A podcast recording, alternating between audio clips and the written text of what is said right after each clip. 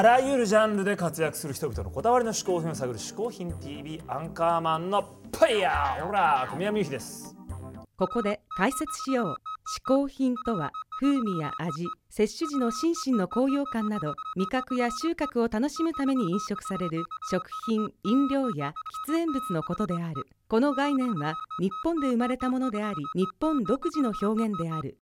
しかしかしかしかし鹿年の2011年も「嗜好品 TV」よろしくお願いします。さあ鹿年の今年初めてのゲストはこの方。イラストレーターデザイナーとして活躍する小田島仁さんです。おお小田島君はいはい。鹿年のスタートを飾るにふさわしいアカデミックなゲストですがアンカーマンはお知り合いなんですか？いやー小田島君ね知ってますよもちろん。ホフディランはほら、ん。セカンドシングルの「マフラーよろしく」っての小田島君にデザインしてもらったし、もうだ15年来の中ですよね知り合はいいです、はい、そうなんですか、まあ、CD ジャケットのデザインとしては、特にサニーデイサービスのジャケを一貫して手掛けていることでも有名でまさに鹿年一発目のゲストにふさわしい人なんです。ちょっとちょっと、はいあのさっきは鹿年鹿年って言ってますけど、はい今年うさぎ年ですから。え？いやいやえーって。僕の年じゃないんですか？さっきは本当に鹿年だと思ってたの。なんと！さすいませんけど今年うさぎですから。じゃあ僕もウサギになって今年1回目の「嗜好品 TV」を盛り上げますよ。いやいやしうさぎになって無理でしょ君いきなりうさぎになるの。いや何よ何よ。やってできないことはありません。さあうさぎ年に合わせて僕もうさぎになってみましょうよーししかしかしかしかうさぎなうわ本当にうさぎになった。ーれでしょ？あら。やれば何でもできるんだよ。でもさちょっとなんかまだあのつし角が残っちゃってんだけどおお鹿の角を持つうさぎ我ながらかっこいいじゃないですか もういいよもういいよお前じゃあそれでやれば、なんだ変な生き物だなさあそれではですね今年一人目のゲスト小田島仁さんに嗜好品を紹介してもらいましょうどうもこんにちは。はじめまして。嗜好品 TV をご覧の皆様こんにちは。えっ、と小田島仁と申します。えっ、とね普段はねイラストやったりね絵描いたりねデザインもやりますね。で漫画もちょいちょい描けますね。えーそんな仕事してるものです。えっ、とですね一つ目のですねこの嗜好品嗜好品 TV に出させていただいてですねもう紹介したいのがあります。これですねこの帽子。これ見えます「アイドンノー」って書いたんですよあ違うな「トケトケ」って書いてある。でねこれねいろんなあのあれがあるんですよ。この文章がね。文章っていうかこれポエムなんですよね。でねこれはね大阪のね市内関係っていうねなんかこうノイズというかですね実験的なグループがいるんですよ。でノイズというかなんだろうならヒップホップとポエトリーリーディングを足したようなことをやってるグループがいまして。でねその辺そのリーダーの辺口義則さんっていう方のポエムがこういろいろ書いたんですね。それでちょっと他のもう見てみます？じゃあちょっと抜け目くん。で本人来てるんですよ抜け目くんって。あのデザインデザインやってるんですよね。抜け目くんですね。前面抜け目くん。でねこれねいろいろあるんですよ。これ面白いですよこれ。いけますね。これ「I don't know」とかね。あとね口と包丁とかね。でびしょ濡れファンシーとかね。えーネタ子を起こす、うん、ドメスティックファンシーとかね。これなかなか面白くてですね。この間ねこれ僕あのー世界堂新宿の世界堂って画材屋さんプラプラしてたら同じあの違う文章ですけどかぶってる人いてなんか会釈しちゃったりなんかしてね。あとなんかドミューンなんか見てますとね客席にこれかぶってる人いるんですよ。でだからねちょいちょい流行ってきてますよ、うん、でねこれは本当4500円なんですけどお金あったらねもう100個ぐらい欲しい。それでね近所の酒屋のおっさんとかね何なんだって言われますよこれ。かぶってきたら。でねやっぱその人の顔とこの文章が似合うかどうかっていうそのキャラとなんかそういうマッチングっていうのは初なんじゃないかなと思って。なんかなかなかねこれファッションというにはねなかなか超えたものなんですよねファッションの領域をね。ね抜け目くんね。うんそうそうそう。なんか全然そうファッションの領域を超えたなんだろうなこれ。ファそう俺ら抜け目くんのことをファッションシチュエーショニストって呼んでるんですよ。状況主義者、うん、だからねこう新しい状況を作ってくれてるんですね、では私の一つ目の、えー嗜好品は、えー抜け目棒でした。検索してみてください。小田島仁さん嗜好品一つ目は友人でもある抜け目さんがデザインした抜け目棒でした。はいあのね小田島君がね最後ほら検索してみてくださいって言ってたけど、はいはい。実際検索したらね1250件もねあらららら検索ら出てくる。結構ね、これ今だからね密かなブームになってんじゃないかなそうだね。こちらの抜け目棒はいはい。用意しましたよ、うんドドッと集めてみました。これさっきねあの小田島君が間違えてた。これが I don't know ですよ。I don't know I don't know うん。いいね I がね。No では鈍い。どっちなんだ？どっちが鈍いんだ？意味深だよね。意味深かそれ。意味深。それは？美少ファンシーヌレ美少ファンシー濡れ。まあなんとなくね意味深だよね。ね、はい。とあこれ時計時計さっきね。はいはい貨物はい。はい時計時計。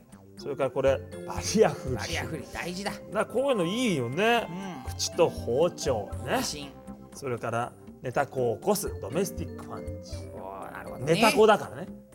うん。寝てるタコだから実はですねはいは作者の抜け目さんに、いうん。アンカーマン小宮山雄飛のイメージでお。いくつか選んでもらってるんですよ。それこっちのやつ。それがそっちです。これは僕ですか？はいはいはい。イさあじゃあちょっとかぶどうなんですよメージ。どうですか？これイメージ的に。素晴らしい息遣い小宮山雄飛いけてる？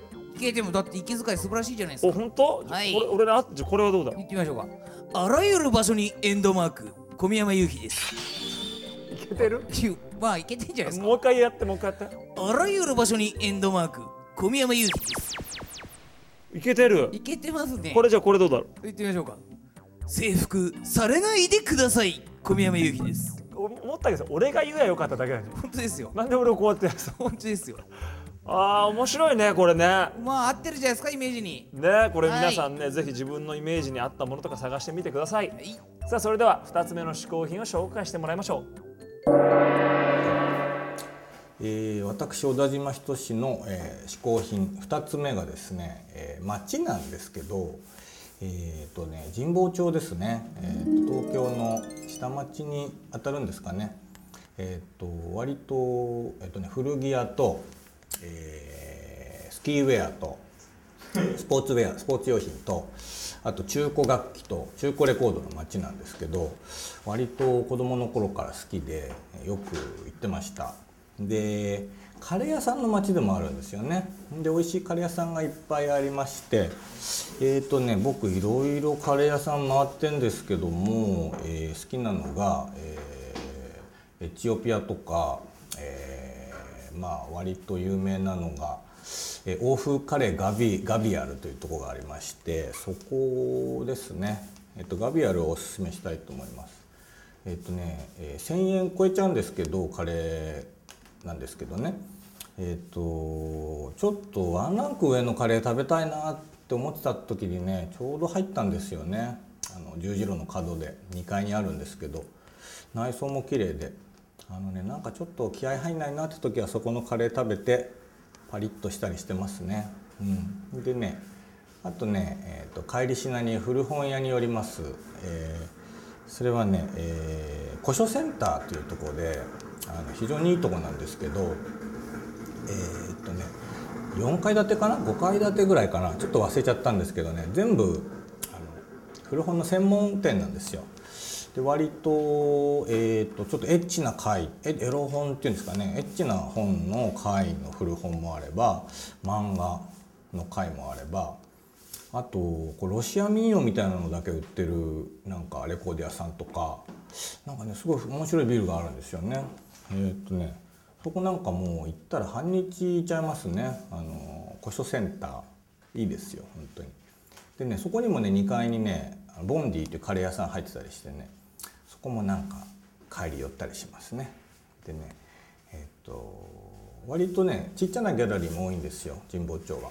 でえっとね、僕よく行くのがね、えっと、展覧会もやったことあるんですけど「えー、路地と人」というギャラリーがあるんですけどそこ行きますよく。それでそこはね,、えっとね、原田さんっつってねオーナーの人がね綺麗なんですよ。美人なんですよ。でねみんな原田さん人気あったりなんかして。えー、っとねちょっと神保町行ってお茶してカレー食べて古本見てでちょっとアート見て帰るっていう。で路地と人っていうのはねおすすめです。はい。えー、っとね僕のまあ神保町の話したらはっきりと終わんないんであの今度飲み行ってあの話しましょう、うん、なんであの僕の嗜好品2つ目の嗜好品は、えー、と神保町ですね。はい。小田島仁さん。2つ目の嗜好品は神保町でしたついにこう街来ましたか。来たね。まあね自分が好きなものが何でも嗜好品ですから。そうですよ。街でもいいですよね。でもあれですよね。アンカーマンも神保町好きですよね。もう結構好きだよ。ねしかもカレーも大好きじゃん、カレー大好き。ねえ。それ神保町といえばカレーでしょ、うんうんうんうんじゃああれ行きますかあれ。あいつものアンカーマンが選ぶベスト3やっちゃいますか。やろうやろう、うん。僕が選ぶ神保町のカレーベスト3それはダ小さな体で大きな声出すね君。メカレーは小田島さんが紹介してましたからね。うん。アンカーマンは違うのでいきましょうよ。だって神保町っつったらカレーでしょ。それは短絡的後出しじゃんけん。とにかくダメ。随分大きな声出すね君ね。とにかくカレー以外でお願いします。じゃあカレーじゃないとしてラーメン？それでいこうそれではアンカーマン小宮山雄飛がおすすめする神保町のラーメンベスト3です。さあじゃあ神保町でね3つ私選びます。まずはですねサブ茶。まあこれはね昔から有名なねお店なんですけどもあのいわゆる半ちゃんラーメンのまあ元祖と言われてほら半分チャーハンがついてきてラーメンと一緒に食べるっていうね、まああの元祖みたいなお店でまあ昔からの醤油味で、まあ学生の街ですからね。もうラーメンだけじゃ物足りないって半分チャーハンも食べてっていうね。なこれはいいですよ。神保町っぽいですよね、そして次はですね最近これ話題なんですけど覆面。覆面。こちらあのラーメン屋さんなんですがお店の人が全員覆面をして作ってる。あららららいうこれはね変わったお店ですが、夏になったらこの覆面しながらラーメン作るの暑いだろうなと思ってたら、ねもう案の定やっぱ覆面すぐやめちゃいました、ね ええ。今普通に素顔で作ってますけども。店名はそのままで？でもう店名はそのままで。でもこれはね、まあ、濃い醤油味だけど美味しい。僕はもうすごい好きですね。なるほど。結構ねシステムが面倒くさくてねあの会員にならないと入れないとかいろんなのがあったんですけどなんかそれもやめちゃったみたいな。なんかいろんなこと考えて結構すぐやめちゃうらしいんですけど、でも美味しいです。なるほどね。ええこれおすすめ。そしてもう一件はですねこれは実はですね今神保町じゃなくて神田に移っちゃったらしいんですよ。今度ちょっと前まで神保町にあって実はその前はもともと渋谷にあったんですけどもノアというノア？これはね背脂がめちゃくちゃ乗っかったお店なんですがこれもちょっと変わったご主人がうん作っていて渋谷の時もねまあなんか怪しい変なお店だったんですよ。はいはいはいはい。こうなんだろうあの飲み屋さんカウンターの飲み屋さんをそのまま居抜きで使ったみたいな感じで、うん。まあ変なお店だったんですけど味は美味しくて、で今度それなくなったと思ったら神保町に移って、神保町も神保町で変な店で突然とんかつを始めたりラーメン屋が。ラーメン屋さんがとんかつ始めたり、はいはいはい。変わったお店だなと思ってたら今度神保町もなくなって今度は今神田にあるらしいんですがまだ僕も神田店に行けてないんですがぜひねこちらも行ってみたいなと思います。というわけで神保町にこうねまつわりのあるラーメン屋さん3つ私が紹介しました